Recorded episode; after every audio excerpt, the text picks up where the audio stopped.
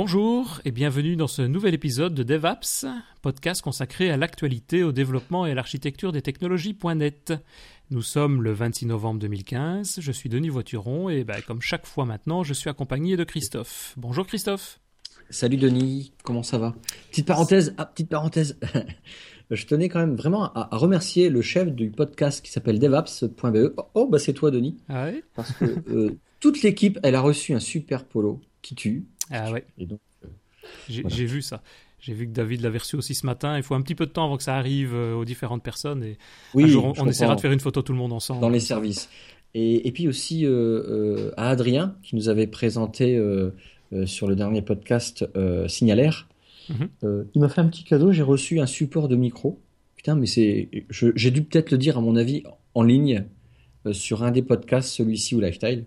Donc. ouais. J'étais super euh, ému en fait.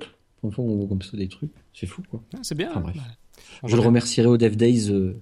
Voilà, moi je le vois demain, mais toi tu pourras le revoir d'ici quelques jours euh, à Mons. Ouais.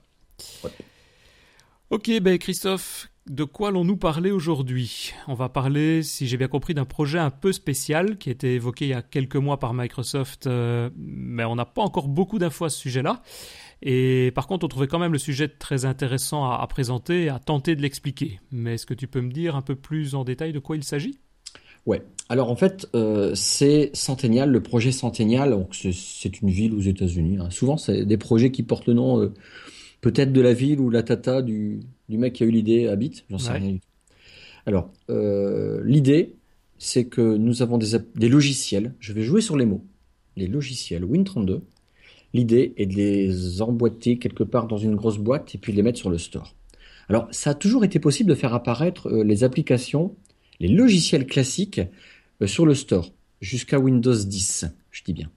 Euh, cependant, on était simplement redirigé vers le site de l'éditeur, mais c'est tout. À toi de télécharger depuis le site et ça devenait une application. ça reste une application, un logiciel classique.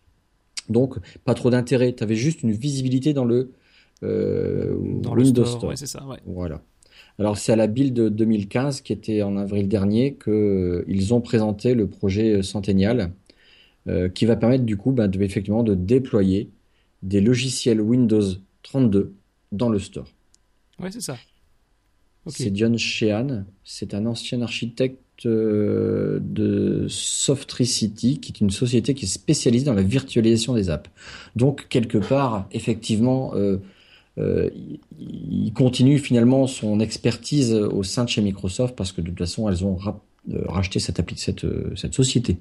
Oui, c'est ça. Et on va, on va le voir par après. C'est est-ce que c'est de la virtualisation? Est-ce que c'est lié à la redirection, etc. Ça, c'est peut-être encore un peu flou par rapport à la présentation qu'il a exposée. mais enfin, le résultat, ce qui compte, c'est le résultat de, de, pouvoir effectivement englober, comme tu l'as dit, cette application dans, bon, on va le voir dans un container, dans un bloc, et de pouvoir le mettre dans le store et de pouvoir aussi euh, faire évoluer ces applications par la suite. Donc ça, c'est effectivement pas mal.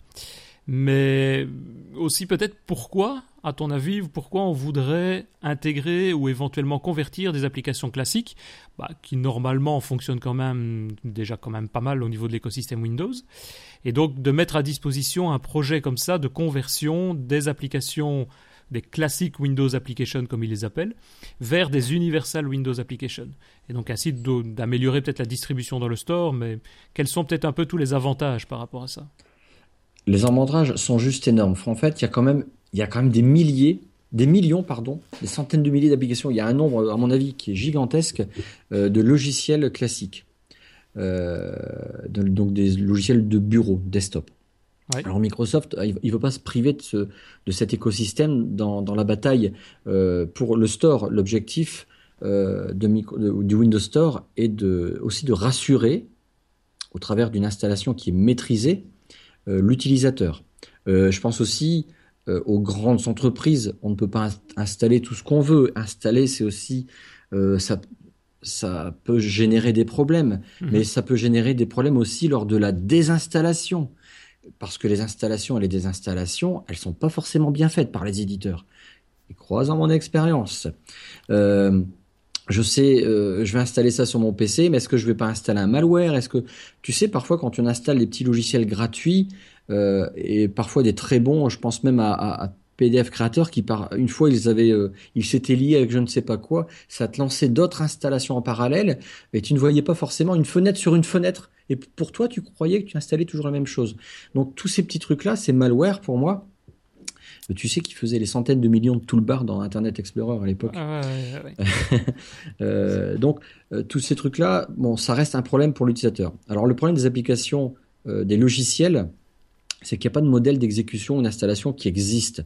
Euh, chacun, et en fait, il fait à sa sauce, on fait ce qu'on veut, et puis, euh, et puis c'est, la foire. Oui, c'est ce que, je t'interromps juste, c'est ce que John expliquait peut-être aussi au niveau, par exemple, tu parlais de la désinstallation des applications quand on installe une application sous Windows, bah, bah, par exemple, tout ce qui est bibliothèque commune, bibliothèque générale, elles sont mises dans le répertoire système. Euh, et s'il y a plusieurs applications qui font l'installation avec les mêmes bibliothèques, bah, évidemment, elle ne va pas réécraser la bibliothèque existante et l'utilise. Et du coup, quand on veut désinstaller, on ne sait pas désinstaller toutes les bibliothèques, et c'est le problème qu'il y a sur les applications Windows euh, en général, c'est qu'on désinstalle jamais qu'une partie des bibliothèques qui sont propres à l'application, mais toutes les communes ben on les laisse puisqu'on ne sait pas si elles sont utilisées par d'autres. Et du coup, le système, ben, il gonfle, il gonfle, il gonfle. Et donc, euh, ça fait partie effectivement de tout ce qui est processus d'installation trop complexe de, de, et donc de vouloir migrer progressivement vers des applications de, manière beaucoup plus universelle. Quoi. Ouais, ouais c'est ça. Donc, en fait, le projet Centurial, c'est un pont pour aider les éditeurs de logiciels, comme moi, à passer leur logiciel sur le Windows Store sans avoir à faire beaucoup de changements dans leur code source. Oui, sans devoir faire avec beaucoup. Le terme est important parce que on doit peut-être quand même y mettre la main, ce qui est un peu logique.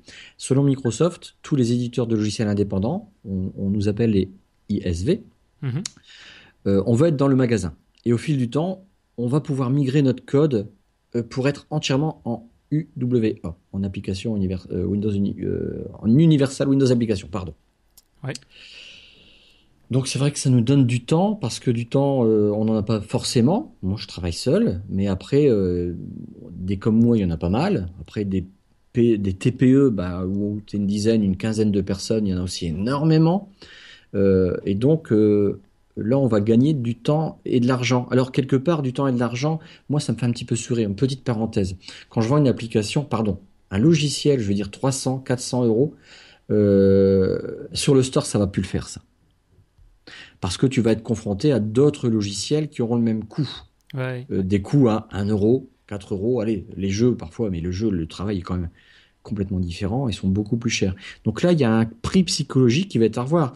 Euh, ça veut dire que moi, vendre par exemple mon planning à 300 euros, je vais le mettre à 1,99€, ouf, ça va faire mal. Euh, sachant que Microsoft, il y a 30% comme tous les autres euh, fournisseurs, fournisseurs de store. Il y a 30% qui part pour eux. D'un autre côté, euh, je gagne en commercial. Mhm. Le commercial, il est maintenant, il est mondial. Euh, il travaille jour et nuit. Et, gagner aussi en processus qu'on parlait d'installation, des installations, donc tout ce qui est maintenance derrière. Normalement, c'est quand même, ça devrait en tout cas être beaucoup plus simple pour l'utilisateur aussi. Mais, mais, ça veut dire que moi, finalement, mon rêve initialement, quand j'ai commencé à faire les, les logiciels, les, les applications mobiles, euh, était de dire mais j'ai plus besoin de support. Est-ce combien nous sommes à, avoir besoin de, à appeler le support technique pour une application? Là, je parle bien d'application. On n'appelle jamais. C'est rare qu'on écrit à l'auteur ou on écrit à l'auteur pour ou au développeur, pardon. Euh, bah, si on peut rajouter ça ou ça. Après, les bugs, bon, souvent on peut les remonter, mais mais ça se corrige avec le temps. Et puis euh, elles sont beaucoup moins buggées. Et beaucoup moins buggées. Pourquoi aussi? Parce que on dépend aussi nous éditeurs du système de l'ordinateur en question il y a ça ou il n'y a pas ça, ou il y a un manque de fichiers, l'autre il m'a désinstallé. Ils ont désinstallé un programme qui m'a enlevé une DLL. je te jure que ça arrive, des trucs comme ça. Et on perd un temps, mais, tu... mais considérable, considérable. Oui, et puis on euh. développe plus sur des apps qui ont une philosophie beaucoup plus de petites applications, plus, beaucoup plus modulaires. Et donc, évidemment, c'est plus simple pour pouvoir débugger, pour pouvoir. Et après, évidemment, modulaire, mais pouvoir faire des interconnexions entre ces différentes applications. Voilà. Donc euh, avant, lorsqu'on lançait une installation, c'était suivant, suivant, terminé. Je crois moi, même ça, ça fait peur à des utilisateurs. Ils savent pas. Euh, j'ai un message à l'écran. Euh, oui, bah, faites suivant, c'est les propriétés intellectuelles. Mhm. Ah, ah d'accord. Putain, mais ça, c'est des trucs, c'est considérable. Maintenant, l'installation, bah, on le connaît sur le store. Sur un store, c'est que tu as une version de, test ou pas. tu as le bouton, le bouton achat ou, ou pas. Hein. ça peut être gratuit, mais ça, c'est pas souvent, c'est pas le but dans, dans ce cas présent. Euh, donc, c'est se simplifier cette installation. D'abord que les, les IT euh, y pestent, euh, les installations traditionnelles. et donc, le système de mise à jour, bah, comme tu le dis, bah, c'est vrai que moi, c'est chiant quand je dois faire une mise à jour, je dois refaire.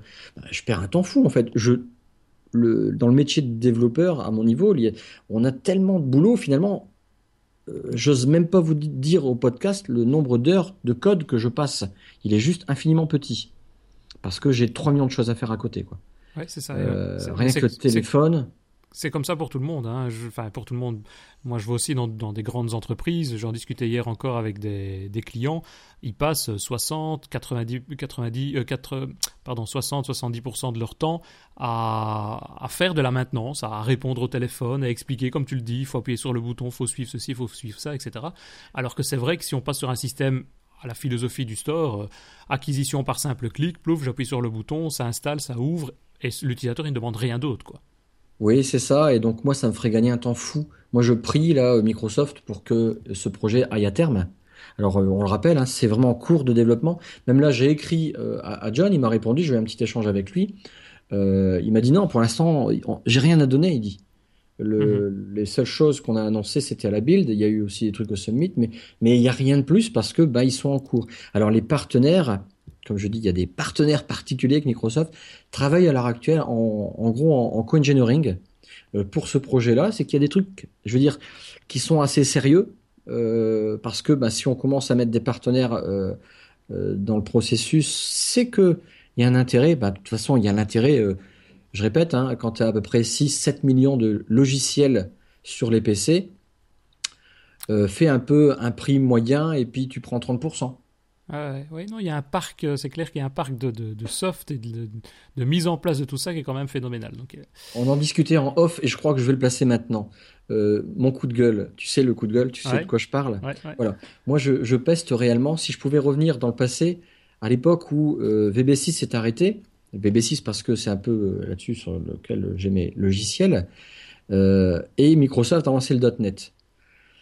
Alors, je vais être, comment dire, sans être vulgaire, putain de bordel, fait chier, pourquoi n'avez-vous pas continué ou amélioré la migration du code? C'était pas forcément bien compliqué dans la, forme, dans l'interface de VB6, et de prendre, on voit, on peut lire avec bloc-notes euh, clairement euh, la forme, les contrôles qui y a à l'intérieur, leurs propriétés, euh, les événements liés, mhm. les, procédures, on, disait à l'époque, je veux dire maintenant, on veut dire les événements, et puis de, voilà, de passer ça dans du XAML, franchement, ça même moi je sais le faire, je prends le code, je pourrais te faire cette, migration-là. C'est pas bête et méchant. Ensuite, le code source qui est derrière, euh, il n'y est pas forcément euh, euh, des passerelles, des bridges, des ponts, ça se fait. Donc pour moi, c'est pas habitable. Alors c'est sûr qu'il y aurait des choses qui ne seraient, il aurait été un peu plus difficiles. Mais quand tu vois que maintenant, en 2015, il y a encore des millions de logiciels qui ont été développés avec Visual Studio 6 euh, bah ils en seraient peut-être pas en train de faire un projet centennial quoi. Pour moi, c'était pas bien compliqué. Oui, il y aurait des choses, ça aurait été pouilleux par rapport à du .NET. Il y a des choses, elles sont tellement lourdes à faire en VB ou en ou en ou en C++ de Visual Studio 6 et que maintenant en .NET c'est tellement plus facile. Tu tu remplaces des centaines, pas des centaines, mais des dizaines de lignes de code parfois en une instruction.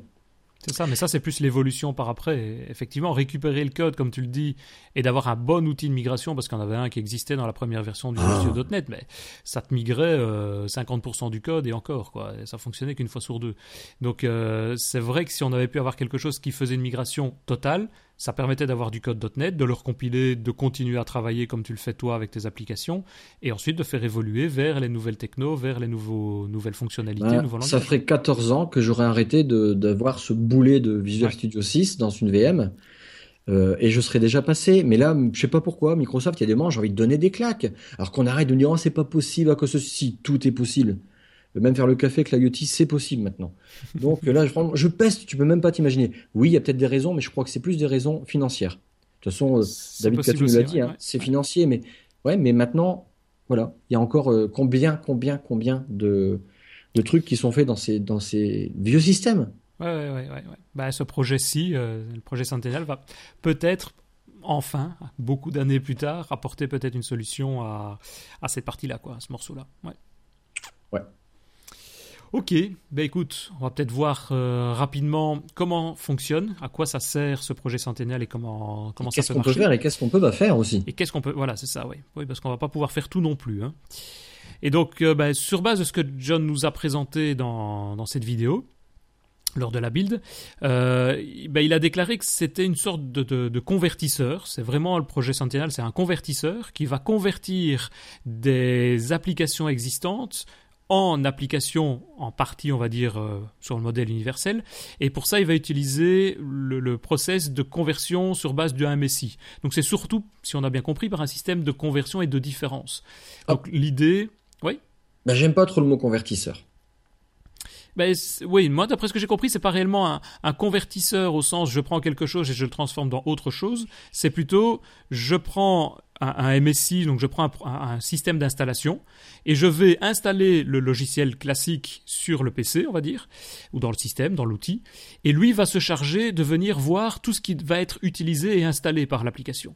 Donc quelles sont les bibliothèques qui vont devoir être utilisées, et donc là il va en prendre une copie de ces bibliothèques pour venir les placer dans le répertoire de, de l'APPX, dans le répertoire de l'application universelle. Il va faire la même chose avec tous les autres éléments, que ce soit la registrie, l'accès au réseau, etc., pour, entre guillemets, rediriger tout ce qui se trouve utilisé de manière classique par les applications, par, euh, par des accès COM, des accès WMI, du networking, etc. Et tout ça va pouvoir être supporté par le projet Sentinel. Par contre, on le disait, il y a une série de choses qui ne vont pas pouvoir être supportées parce que probablement pour des raisons de sécurité notamment ou des raisons de, performance derrière, c'est typiquement des aspects de service Windows. Où là, bah, logiquement, on a besoin aussi, non pas d'un espace comme une application euh, universelle, une app qui se trouve dans un répertoire et qu'on exécute, mais ça doit tourner même si le serveur, je veux dire, est, déconnecté de l'utilisateur. Bon, c'est-à-dire que maintenant, les services Windows, l'idée est de partir dans, dans, Azure, dans, dans, un truc qui va tourner sur serveur. Oui. Oui, ou même de, de continuer à les développer dans les outils classiques sans passer. Ici, c'est vraiment dédié à transformer des applications end-user pour l'utilisateur final et de les transformer en applications normales avec le store, donc en ce qu'on appelle les applications universelles, mais pas pour les autres types de services. Même chose, il parlait de, des applications qui sont liées au, kernel, telles que des drivers, euh, drivers d'imprimante, drivers de disque. Bah, c'est pas le but non plus de les utiliser, de les passer dans ce, dans ce mode et d'utiliser le store, quoi. C'est clair. Donc toutes ces applications qui demandent des ressources, notamment aussi des élévations de privilèges. Donc quand on exécute l'application qui demande euh, vous avez besoin des droits d'admin parce que je vais modifier des paramètres système, ben, ces applications-là ne pourront pas passer non plus par le convertisseur et, être utilisées par le même type d'outil. Mais donc pour toutes les autres, les applications, je vais dire classiques, ce qui remettait à peu près, euh, il donnait un chiffre de 6 millions d'applications de ce type-là. Là, on va pouvoir effectivement à ce moment-là les convertir. Et, même si tu n'aimes pas le terme de conversion, c'est transformer l'existant, transformer le package d'installation dans un nouveau package d'installation. Mais l'exécutable, a priori, n'ont pas l'air de dire qu'on va toucher à l'exécutable. Il ne va pas être recompilé, on ne va pas prendre le code source, euh, on prend vraiment l'exé, l'ADLL qui a été généré par, que ce soit du VB6 ou du C++ euh, Win32, et on va le retransformer, on va l'empacter pour pouvoir l'utiliser dans le store et le publier dans le store. Alors une fois que la conversion, alors c'est la conversion de l'installation, euh, je trouve pas d'autre mot une fois la migration. Peut-être je sais pas si le terme est mieux ou pas, mais on, comprend maintenant. Donc on se retrouve vraiment dans un modèle euh, d'une euh, Windows application moderne. Alors par exemple, le dossier où est installé notre, euh, je dirais notre ex logiciel, notre nouvelle application on dispose de tous les fichiers classiques d'une Universal Apps. C'est-à-dire, on va retrouver un manifeste, on va retrouver un dossier avec les assets, euh, mais aussi quelques fichiers complémentaires euh, dont nous parlerons euh, dans quelques instants, c'est-à-dire le, file system metadata, les registrails, les stream maps, etc. c'est assez, assez intéressant. En fait, on se retrouve vraiment, on a notre binaire finalement, et puis après, on retrouve un petit peu ce qu'on a nous l'habitude de voir. et aussi, on a un fichier par exemple des registrails.data euh, c'est-à-dire qu'on va aller, euh, on en parlera après, mais notre base de registre, elle est quelque part euh, nos accès avec nos petits, fichiers INI qu'on utilisait, sans, ils pourront toujours être dans ce, ce sandbox, de cette boîte, mais parfois on va aller sauver des petits trucs dans la base de registre. Hein, tu te souviens des trucs qui posent, qui font que tu as une base de registre qui fait 3 km de long et que voilà. dit on va ouvrir ton window. Et on parlait de l'installation tout à l'heure et de la désinstallation, c'est typiquement aussi le genre de choses qui n'est jamais désinstallé ou très rarement désinstallé parce qu'on ne sait pas, l'application ne sait pas si c'est utilisé par d'autres systèmes ou d'autres process. Et donc ça reste. Ça prend un peu de place et puis on se retrouve avec 3000 euh, applications qui ont été installées au bout de deux ans. Et... Moi je le fais ça, je fais attention, j'utilise l'installation qui vient de Winamp. Je sais pas si vous avez connu Winamp, c'était un, lecteur multimédia de musique MP3 à l'époque, euh, et ils avaient fait un, ils s'étaient créé un logiciel d'installation pour eux-mêmes parce que rien ne les intéressait, qui s'appelle euh, NSIS. Et donc en fait, ça ressemble un peu à de l'assembleur. Quand, enfin, l'assembleur, c'est c'est pas de l'XML. Quand je dis assembleur, c'est parce que tu tu as des commandes qui ressemblent beaucoup. Et donc tu crées toi-même ton système d'installation et euh, il est très très connu en fait NSIS. Ça m'a toujours fait rire parce que certains ne mettaient pas leur nom de société dans les programmes d'installation. On retrouve encore beaucoup. Ou du coup on voit lors de l'installation Nullsoft. Donc c'est vrai qu'en français ça fait un peu une drôle de traduction. Mm-hmm. Quand tu vois que c'est ça fait nul, voilà, c'est complètement bidon. Mais euh, et j'utilise ça du coup. Euh, moi je vais avoir un petit problème, c'est que dès que Centurial Project va sortir, je vais devoir créer un MSI que je ne crée pas à l'heure actuelle. Je n'ai jamais eu le besoin de créer ça même des IT me l'ont pas demandé. Euh, mais il existe, il y a un MVP qui, je sais plus le nom, qui a créé un, programme à l'époque, il y a très longtemps, qui s'appelle euh, MSI Maker. Euh, ah et donc voilà, avec un, fichier XAML, tu recrées, tu recrées toi-même. ton programme et ton process d'installation. Bah oui, bah, là il va falloir là parce que la conversion, c'est vraiment, on va prendre ce qu'il y a dans ce que fait ton MSI quoi. Ouais, c'est ça. Ouais. Ouais, et puis ça va permettre, comme tu le disais, donc de mettre tous les documents, les fichiers, les exés, etc., euh, les assets, donc tous les, logos et autres, les placer dans un répertoire, euh, et même la suite, quoi. Je me demande si c'est pas euh, si c'est pas le, projet Centennial qui s'en occupera, parce qu'il faut pas oublier que John a, a, quand même indiqué que nous pourrions avoir aussi une tuile dynamique. Donc nous aurions des accès en fait, des systèmes de de possibilités euh, pour, pour gérer ça. Faut pas oublier qu'il a quand même euh, annoncé que on va quand même devoir, non, tu l'as dit tout à l'heure aussi, mais on va retoucher un petit peu notre code. Bah, par exemple, le système de licence. À l'époque, ben voilà, on va se baser par exemple sur une sur une du matériel de, de l'ordinateur. On va regarder, tiens, est-ce que ta carte réseau ou ton disque dur ou on va reprendre différentes données qu'on pourra les piocher dans le WMI. Pourra toujours d'ailleurs. Euh, c'est un peu le, le registre du matériel de ton de ton PC. Et euh, ben ça en fait, Microsoft va s'en charger.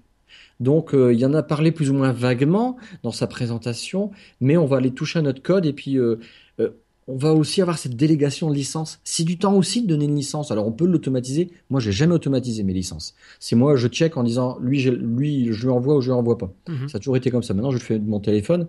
Euh, S'il y a un client demande une licence d'utilisation, ah euh, ça se valide en un, un, clic pour moi de mon côté. Euh, mais euh, si tu veux, voilà, on délègue aussi toute cette partie-là. Je repris je vais pouvoir me reconcentrer sur du dev.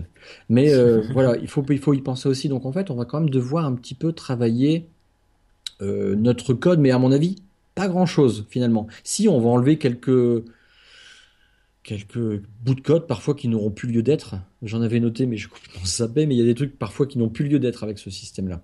Oui, et d'autres qu'on va rajouter. Tu parlais des tuiles dynamiques. Comme on se retrouve effectivement dans un modèle d'application apps classique, enfin Windows, euh, application universelle, on pourra rajouter la gestion des tuiles dynamiques, ça viendra. Les logos vont pouvoir venir, bah, euh, des choses comme ça. Donc justement dans le dossier de l'application, dans la boîte là, on va on retrouve maintenant un AppX manifeste qu'on a dans nos applications universelles. Et puis bah dedans, c'est la même structure XML euh, qu'on connaît déjà si on si on développe sur euh, sur euh, les, les applications universelles. Donc on va retrouver le nom le, le, display name, le logo d'application, les points d'entrée de notre application. Bon, j'imagine que c'est là aussi qu'on mettra euh, les différentes extensions de fichiers qu'on va qu'on utilise ou pas. Oui, c'est ça. Bref, c'est le truc classique. Là, on, on change rien au système. Mais c'est bien parce qu'on va pouvoir justement tirer parti à ce moment-là des deux mondes. Le monde bah, normal Win32 de l'application qui est développée et qui fonctionne euh, a priori tout à fait classiquement, et le monde euh, des applications universelles dans lequel on aura toutes ces nouvelles fonctionnalités et l'intégration à Windows 8, Windows 10 euh, sans problème, quoi. Ouais. ouais. ouais c'est vraiment quelque chose de bien. Ok, et donc oui, une autre chose aussi dont, dont, John avait parlé, qui est intéressante évidemment dans, dans le projet euh, Centennial, dans le projet C comme il l'appelle, euh, c'est qu'il va se charger aussi de faire la comparaison des fichiers, des DLL qui vont être utiles, qui vont être nécessaires pour faire fonctionner l'application. Et donc d'après ce qu'on a compris, le projet, l'outil Centennial, va, lors de l'installation du composant MSI, venir regarder tout ce qui est modifié sur le système. On parlait de la registrie, on parlait de, des différents fichiers. Il va capturer tout ça, les déposer dans un, autre sous-répertoire intégré à l'apps. Et donc, par exemple, on voit ici, on aura un sous-folder qui s'appellera Roots VFS, dans lequel va se retrouver un dossier système dans un dossier euh, Windows dans lequel les bibliothèques qui étaient originellement copiées par l'application dans le dossier système de Windows vont se retrouver dans son son bloc, dans Sandbox, dans son container système propre à l'application. Et donc du coup, les problèmes dont on parlait tantôt, par exemple de désinstallation, ben, ça revient à désinstaller une application universelle, c'est-à-dire en gros faire un delete de l'application. Et tous les répertoires, tous les fichiers, toutes les bibliothèques qui sont initialement utilisées par cette application vont se retrouver, ben, dans ce cas-ci, supprimées. Quoi. On est vraiment dans deux types de, dans de la virtualisation pure et dure finalement on est vraiment au mix de. C'est pas de la virtualisation autant de la virtualisation du, CPU par exemple, comme on peut retrouver avec un, Hyper-V.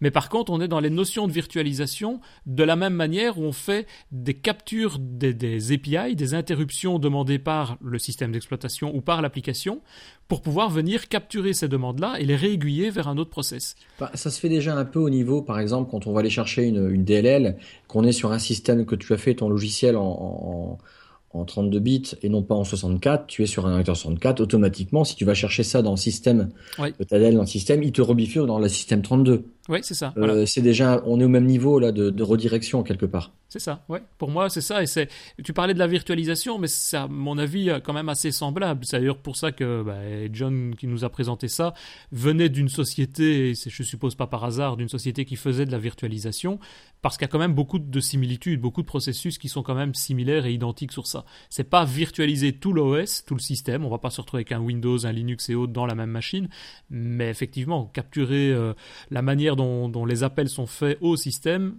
ça ressemble quand même à un aspect de virtualisation un peu, un peu classique. Quoi.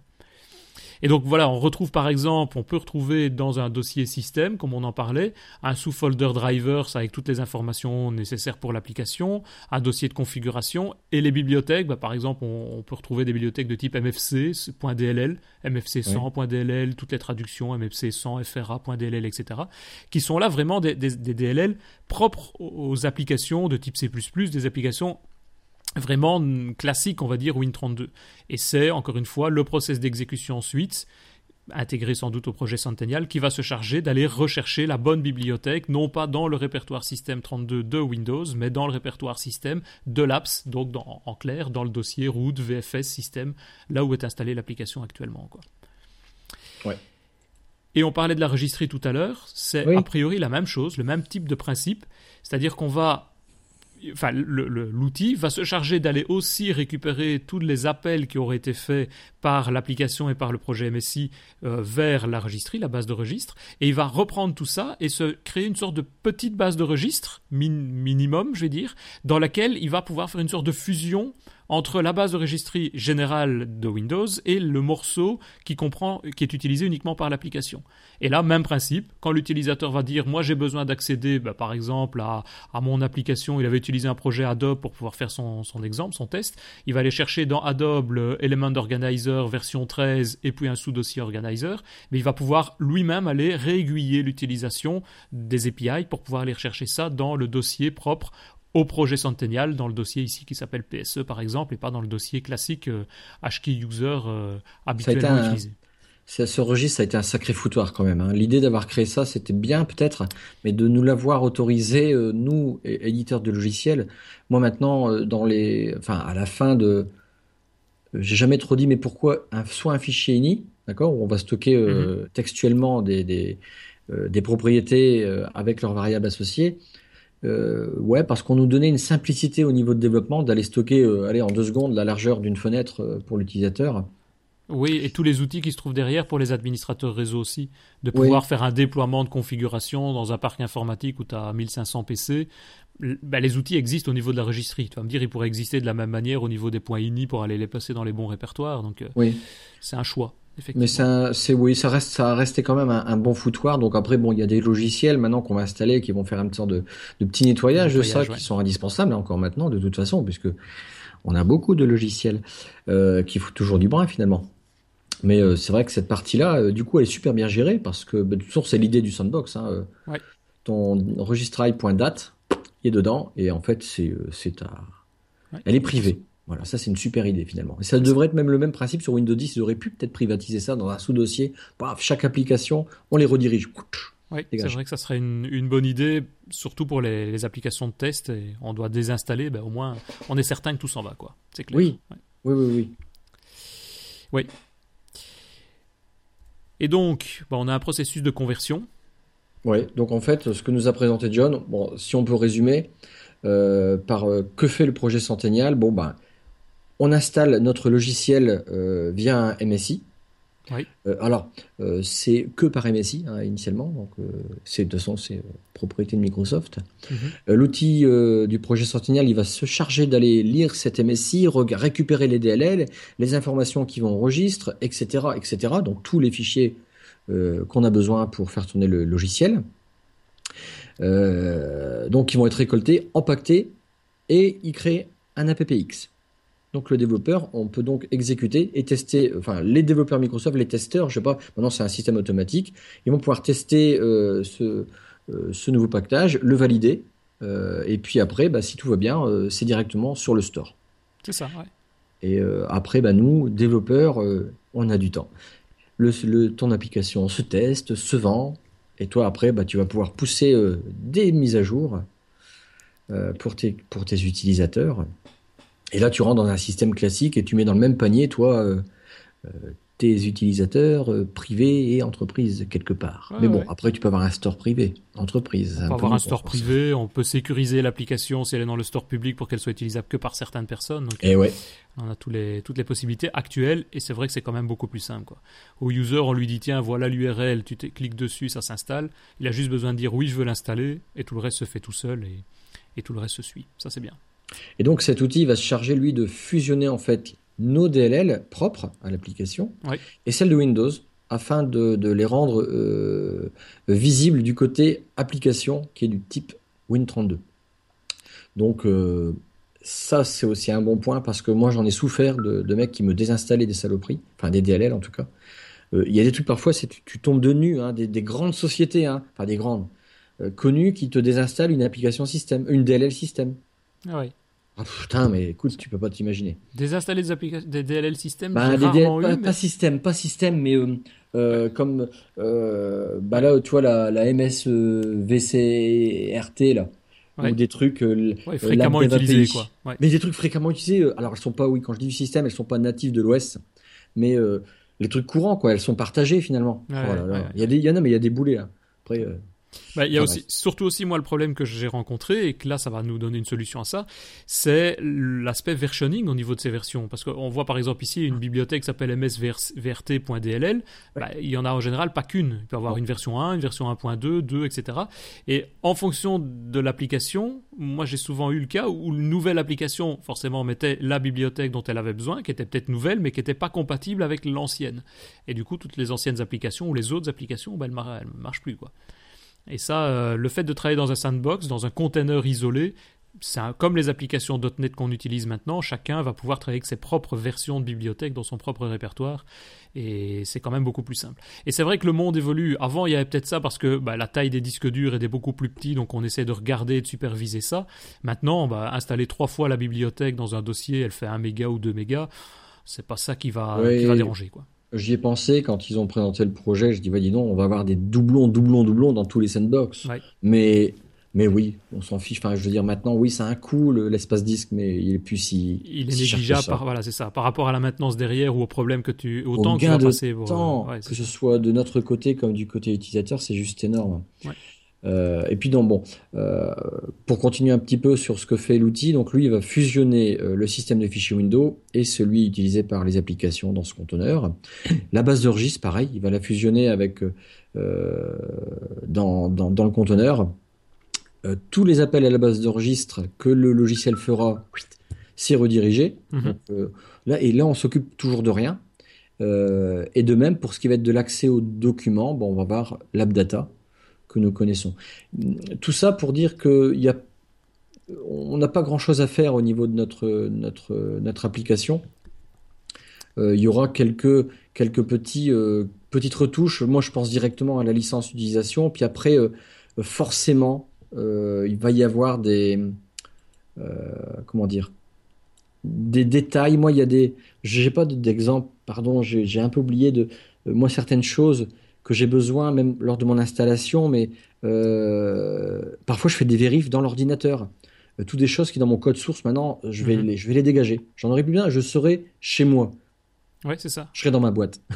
ouais, tu sais, on parlait des versions de, de bibliothèque. C'est vrai que souvent, on, pourrait faire des tests pour voir est-ce qu'on a la bonne version. Ici, il n'y a même plus besoin de le faire puisqu'on sait qu'on a toutes les informations nécessaires. On est vraiment, comme tu dis, on est chez soi, on est dans son container avec ses propres données. Quoi. Après, je vais devoir retravailler. Par exemple, typiquement, moi, parfois, dans des vieux logiciels, j'avais besoin de la présence d'Internet Explorer 8. Parce que Internet Explorer 8 installait une DLL script que j'avais besoin, je ne sais plus laquelle, etc. Euh, où euh, j'avais besoin de certains trucs qui devait être présent. Et ouais, il fallait la présence d'IE, mais il, y était dans les vieux, les vieux, les, vieux Windows. Ouais, ouais, Donc là, il y a des trucs, je sais même plus si j'utilise encore, mais euh, euh, il y a des trucs à revoir quand même. En fait, finalement, on va dépoussiérer nos, vieux programmes, mais ça, c'est quelque chose qui va aller à mon, à mon, avis très vite, et on va pouvoir se concentrer sur, euh, sur revoir, repenser notre logiciel en application.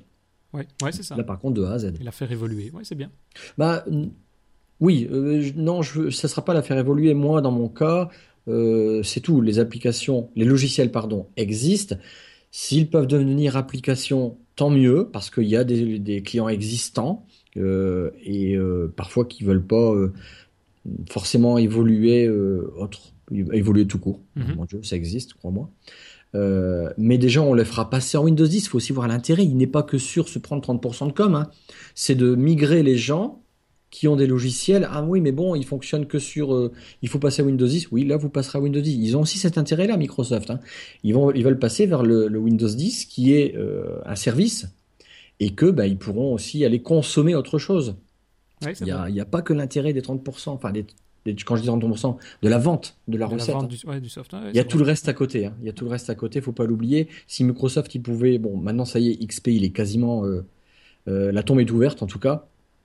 Euh, elle est peut-être pas encore refermée, mais moi je le vois statistiquement de mes clients, ça tombe. Windows 7, j'en vois énormément. Je leur dis, tiens, vous êtes toujours pas mis Windows 10, mais ils ont d'autres programmes qui tournent pas. Oui, parce que tu as mm. vraiment des branleurs aussi en ISV, hein, en boîte de développement. Ah non, non, ça tourne pas. Putain, attendez les gars, Microsoft, vous êtes partenaire minimum. Vous savez depuis un an que ça va être comme ça maintenant. Mais bon, il y en a qui, je sais pas, ce sont des branleurs pour moi, excusez-moi du terme. Et euh, enfin voilà quoi. Ouais. Je suis d'accord avec toi. Maintenant, une autre chose aussi importante qui va intervenir dans, dans cet outil de conversion, c'est tout ce qui est ce que John appelait l'activation full trust donc d'avoir des droits avancés, on va dire, sur l'application. D'abord, on va se retrouver dans une application qui est de type universel, donc à terme, on va pouvoir utiliser toutes les fonctionnalités, on en a déjà parlé, telles que les lifestyles, les, les tuiles dynamiques, forcément ça n'existait pas au préalable dans les anciennes applications Win32, ben, on va pouvoir rajouter du code pour pouvoir gérer ça. On va pouvoir faire tout ce qui est association de fichiers avec les extensions, faire des schémas d'URI, mais alors on aura la notion d'app container comme on l'a un peu expliqué ici, donc de boîte, de sandbox, qui va pouvoir interagir et se, et se mettre en communication avec l'extérieur de la boîte et par ça, par l'intermédiaire là d'une notion de full trust. Et donc l'idée c'est certaines applications, ben, elles vont pas pouvoir faire toutes leurs fonctionnalités à l'intérieur de ce fameux container. Elles vont parfois avoir besoin d'aller rechercher des données ou aller rechercher des process qui se retrouvent à l'extérieur. Et là, apparemment, on aura la possibilité d'activer pour certains process un mode full trust qui sera à ce moment-là ben, en dehors évidemment du container, donc probablement avec des sécurités, des droits supplémentaires, et qui permettront de faire communiquer. Donc c'est pas encore tout à fait clair la manière dont cette communication va pouvoir se passer, mais on va pouvoir a priori depuis l'app container activer un processus externe, un full trust process qui se trouve en dehors de, cette boîte, et de pouvoir ensuite communiquer, envoyer des données, les recevoir, etc. Et puis après, ben, réactiver à la fin du process depuis le process full trust vers l'app container. Donc on ne sera pas a priori uniquement euh, limité à, euh, à cette boîte, à cette sandbox. On va pouvoir quand même pouvoir continuer à travailler un peu vers l'extérieur de cette boîte. Quoi. Et ça, c'est pas mal. Qu'est-ce que tu as compris là-dessus au niveau de Moi, par exemple? Bah, les, Le client qui a euh, son planning, par exemple, avec ses données existantes dans, le, dans son disque dur, à l'emplacement de son choix, et là, je ne le sais pas forcément, moi, je vais peut-être avoir besoin d'aller lire dans un fichier INI, par exemple, euh, le chemin de travail de son logiciel. C'est ça. Euh, si j'ai bien compris. Et de les rapatrier. Voilà, si l'emplacement le, du fichier, par exemple, se trouve dans un espace commun aux applications universelles style le dossier mes documents, le dossier images et autres, bah là on restera dans ce container, on restera dans notre sandbox. Et c'est le, projet Sentinel qui va se charger de faire la conversion. Donc quand on va dire j'ai besoin d'aller chercher un document, il va lui-même aller rechercher l'API et au moment de l'appel aller pointer l'utilisateur vers le dossier My Document entre guillemets qui se trouve au niveau des projets classiques Windows universel. Maintenant, si on a besoin, comme tu le précises ici par exemple, d'accéder à un fichier qui se trouve à l'extérieur, n'importe où sur le disque, eh ben, on aura la possibilité de le faire, mais il faudra à ce moment-là activer l'option Full Trust au niveau de l'application pour pouvoir dire que l'application va pouvoir sortir de ce container. Voilà, et là je pense que l'utilisateur va être averti par les messages classiques, par exemple, type attention, il demande à être géolocalisé, voulez-vous activer ou pas? Ça peut être un système qui va être mis en place comme ça. Voilà, c'est ça. Ça, je pense. Ça, c'est pour la recherche d'un fichier, mais ça pourra, si j'ai bien compris, se faire aussi sur base de process externes. Accéder à des ressources système, accéder à d'autres types d'informations au niveau de Windows, on pourra le faire aussi de la même manière euh, par ce projet-là. Pas uniquement des fichiers, quoi. Ouais. Bon, euh, c'est.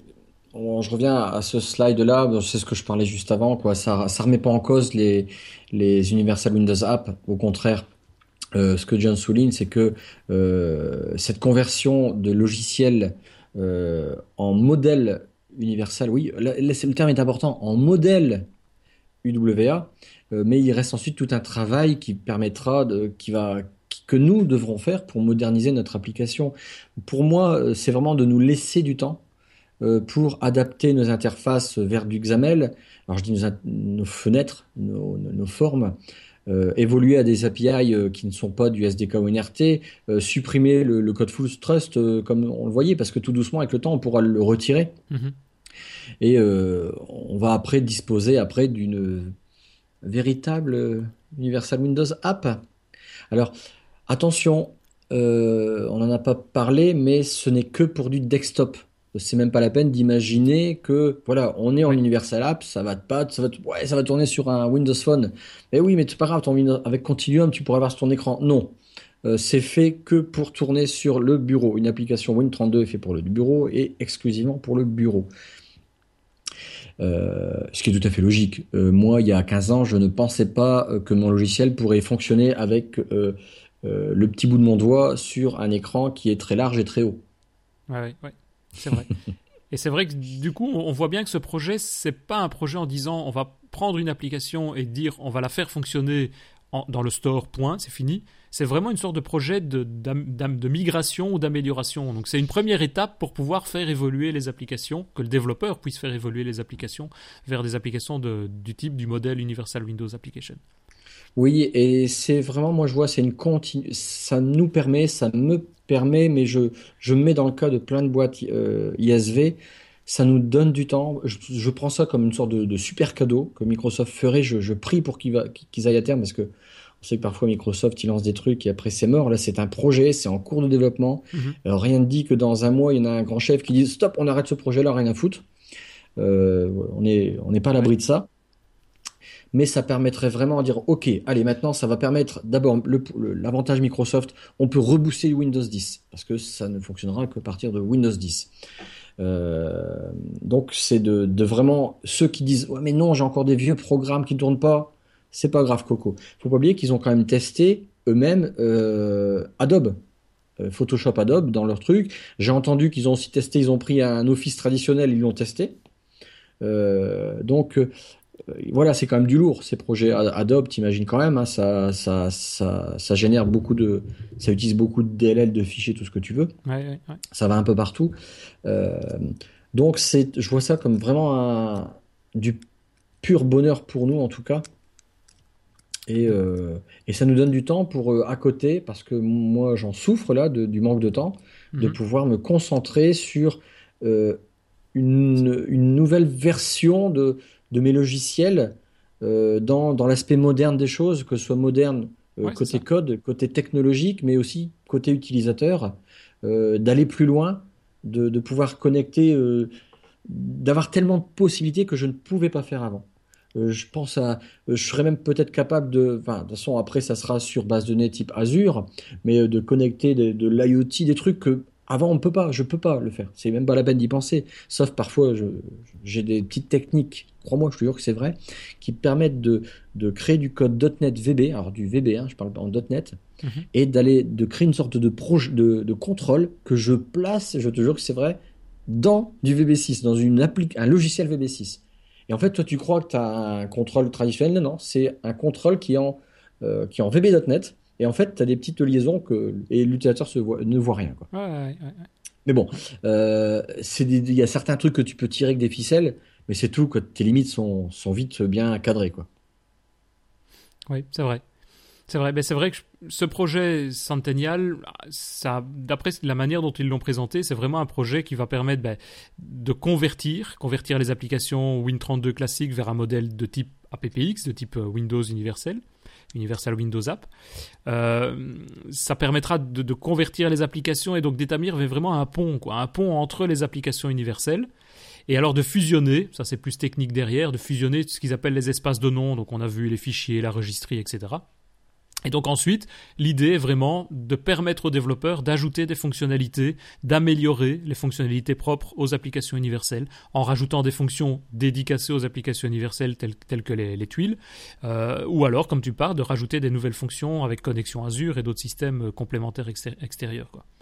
Donc, encore une fois, c'est un projet qu'on l'a déjà dit plusieurs fois qui est en cours de développement, donc on verra un peu l'avenir.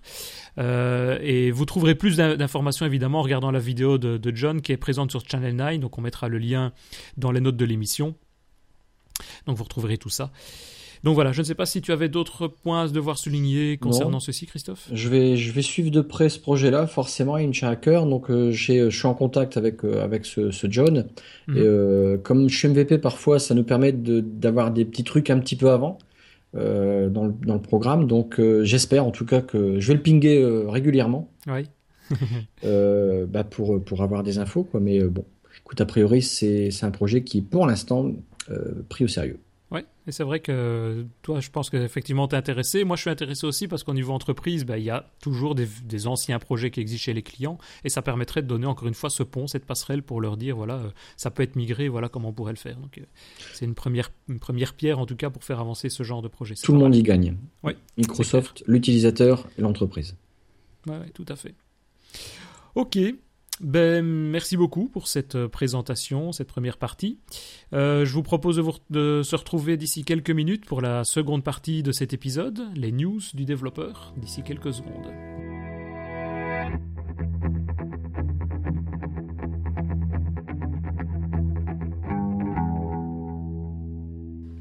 Et nous revoilà pour euh, la seconde partie, donc les, les news, les actualités consacrées aux développeurs .NET principalement. Donc j'ai relevé quelques petites actualités surtout une bonne partie qui proviennent des nouveautés, des annonces qui ont été euh, présentées lors de, la session Connect 2015 il y a quelques jours. Alors on retrouve dans ces premières annonces d'abord la sortie de Visual Studio Code Beta, donc qui est une nouvelle version de Visual Studio, de VS Code, qui va nous permettre d'avoir dans cette version VS Code l'ajout des extensions, y compris des guidelines et des exemples de code qui sont mis à notre disposition.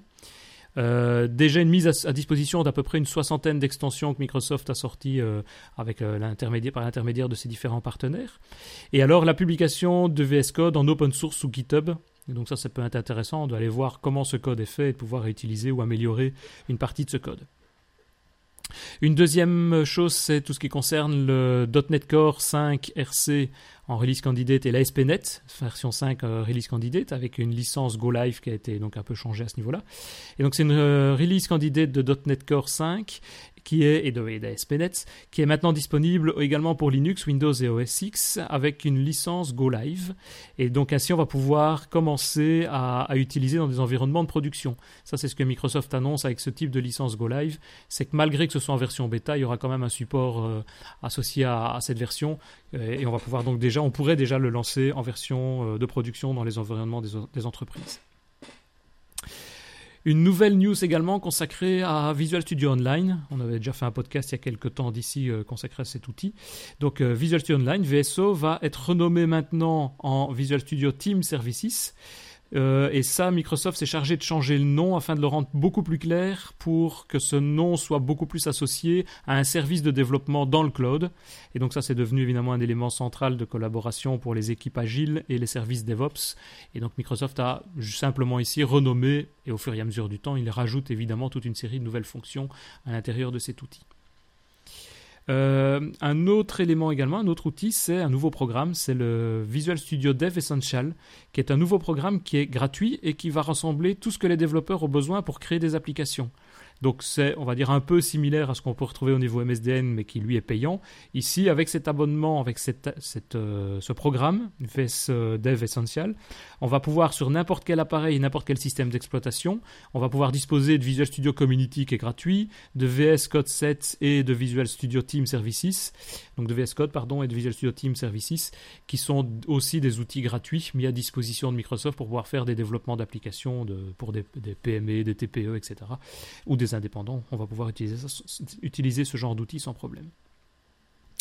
Alors, toujours dans le type de programme associé à Visual Studio, euh, Microsoft a sorti quelque chose que je trouve moi personnellement intéressant également, qui est le Visual Studio Cloud Subscriptions. Et donc, Microsoft a ajouté des abonnements mensuels et annuels à Visual Studio professionnel et enterprise. En général, maintenant, la manière dont ça fonctionne, c'est que bah, un développeur le plus économique, on va dire, c'est de prendre un abonnement de type MSDN et derrière MSDN, il a indirectement tous les outils de développement et les, environnements de travail derrière. Mais ici, cet abonnement, c'est un abonnement qu'on va pouvoir payer mensuellement un peu comme un Office 365. Et donc c'est un abonnement qui va inclure l'IDE de Visual Studio, Pro ou Enterprise, en fonction de l'abonnement qu'on choisit, l'accès à Visual Studio Team Services avec toutes les extensions, notamment Test Manager, euh, pour la VS Enterprise et toutes les licences Team Foundation Server nécessaires pour pouvoir faire fonctionner l'outil. Donc ça, je trouve ça pas mal parce que ça permet ainsi de travailler avec un, abonnement mensuel, un peu comme euh, Xamarin le fait également, de pouvoir payer mensuellement l'outil et plus de devoir faire des achats euh, annuels d'MSDN par exemple. autre petite news qui est apparue lors de cet événement Connect, c'est la mise à disposition de Visual Studio 2015 Update 1 qui comprend aussi l'update 1 pour Team Foundation Server 2015. Et donc Microsoft a annoncé la sortie de l'update 1 de VS 2015 pour le 30 novembre prochain. Et il y a quelques jours, on avait déjà euh, à disposition une CTP, ensuite une release candidate de cet update 1. Bah, ici, on va voir la version finale de l'update 1 qui sera mise à disposition d'ici quelques jours. Et finalement, ce qu'on a pu repérer lors de ce Connect, enfin ce que j'ai pu repérer lors du Connect 2015, c'est le support de Xamarin 4 dans Visual Studio. Donc pour rappel, Xamarin 4 ou Xamarin, ça permet de développer des applications natives C Sharp euh, pour multiplateformes, donc pour euh, Android, iOS et Windows Phone. Euh, et donc on va avoir dans la version Visual Studio 2015 Update 1, on va automatiquement disposer du Xamarin 4 qui offre ainsi une solution complète pour construire et tester, surveiller aussi des applications mobiles natives développées en C Sharp. Alors attention, je ne pense pas que si on va recevoir une licence, mais à mon avis, on va recevoir, comme on l'avait déjà au préalable, tous les outils pour pouvoir euh, passer en mode de, trial, de test. Et après, il faut prendre un abonnement chez Xamarin, chez Xamarin si on veut euh, pouvoir développer en, production sur leur système. Sinon, on a la possibilité de, le tester pendant plusieurs jours sans aucun problème, évidemment. Euh, autre news consacrée là plus à Windows Presentation. Où est-il? Ici. Windows Presentation euh, Framework Foundation, qui est le projet donc euh, WPF. Et donc on a appris ici via le WPF Community Project que il y a la mise à disposition via une recherche rapide de, sur WPF sur GitHub. si on fait une recherche rapide, ben, on peut constater qu'on obtient déjà à peu près plus de 6000 résultats consacrés à, à, WPF. Donc rien que sur GitHub. Donc ça montre ainsi le soutien que la communauté du WPF a fait au fil des années alors Microsoft a voulu saisir cette occasion les quelques jours ici et le Connect notamment, pour rappeler les quelques projets open source populaires à venir euh, et, à venir de la communauté. Et il en a repéré trois que je trouvais intéressant de citer. Vous retrouverez évidemment le lien et tous les détails sur euh, les notes de l'émission. Donc le premier, c'est le Material Design XAML Toolkit. Donc ça, c'est un projet qui a été créé par Jim euh, Willock, qui est un exemple vraiment impressionnant d'adaptation des thèmes professionnels et fun éventuellement pour des composants WPF.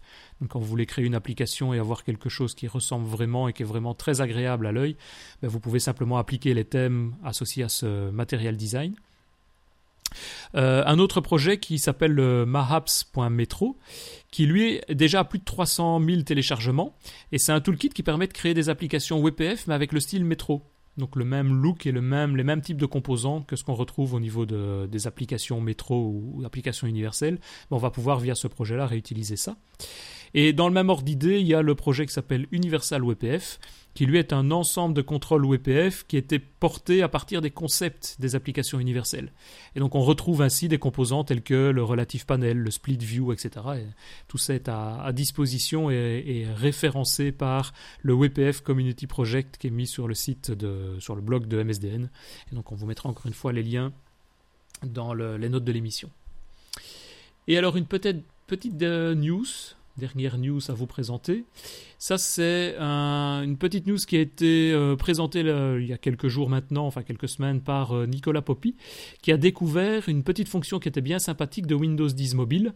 Elle a été remise un peu sur les réseaux sociaux aussi, mais je trouvais intéressant de la citer, qui est avoir la possibilité d'intégrer d'utiliser une fonction intégrée à Windows Mobile 10 qui permet d'avoir un outil de diagnostic intégré à Windows Mobile et qui est accessible par le réseau local.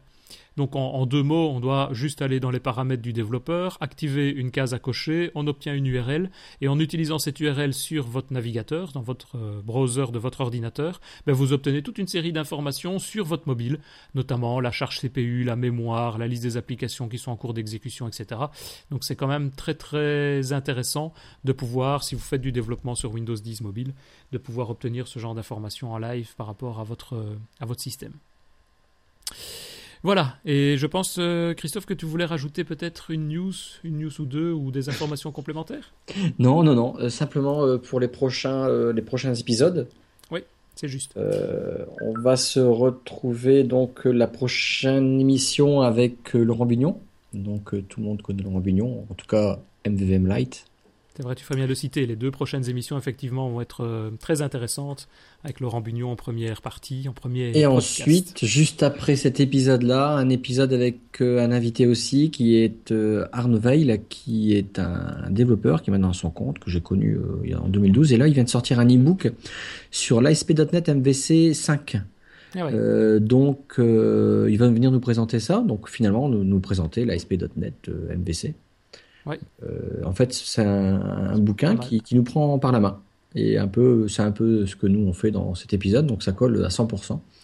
Euh, qu'est-ce que c'est que ça et à quoi ça sert et qu'est-ce qu'on peut faire? Et puis euh, c'est tout ce qu'il explique dans son bouquin donc en fait on va on va regarder ça. C'est vraiment cool. C'est vrai que c'est je trouve toujours intéressant, peut-être comme on le fait maintenant, de mixer des podcasts qui sont plus techniques sur des présentations comme aujourd'hui par exemple, et ensuite avoir des, invités. On avait eu euh, bah, David Catu notamment il y a quelques temps, quelques temps maintenant, et c'est, on a eu beaucoup de retours des, des différents auditeurs. C'est vraiment très intéressant et c'est à la fois pour nous et je pense que pour, pour, tous ceux qui écoutent, de savoir comment les autres fonctionnent, comment ils présentent leurs projets. On parlait de Laurent Bugnon, qui est quand même, bah, à la base, c'est le créateur du projet MVVM Lite. Je pense que beaucoup de développeurs qui travaillent sur mobile et parfois même sur desktop bah, utilisent ce genre de projet. Et donc avoir à la source le développeur initial, de savoir pourquoi il l'a développé, de, dans quel cadre, comment il l'utilise et quels sont vraiment les choix, euh, c'est vraiment intéressant. Ouais. Ok, eh ben c'est parfait. Ben, je ne sais pas s'il y avait d'autres points. Si pas. Non, bah écoutez, en tout cas, merci beaucoup. Je propose de clôturer ici. Parfait, merci beaucoup. À bientôt. Au revoir. Salut.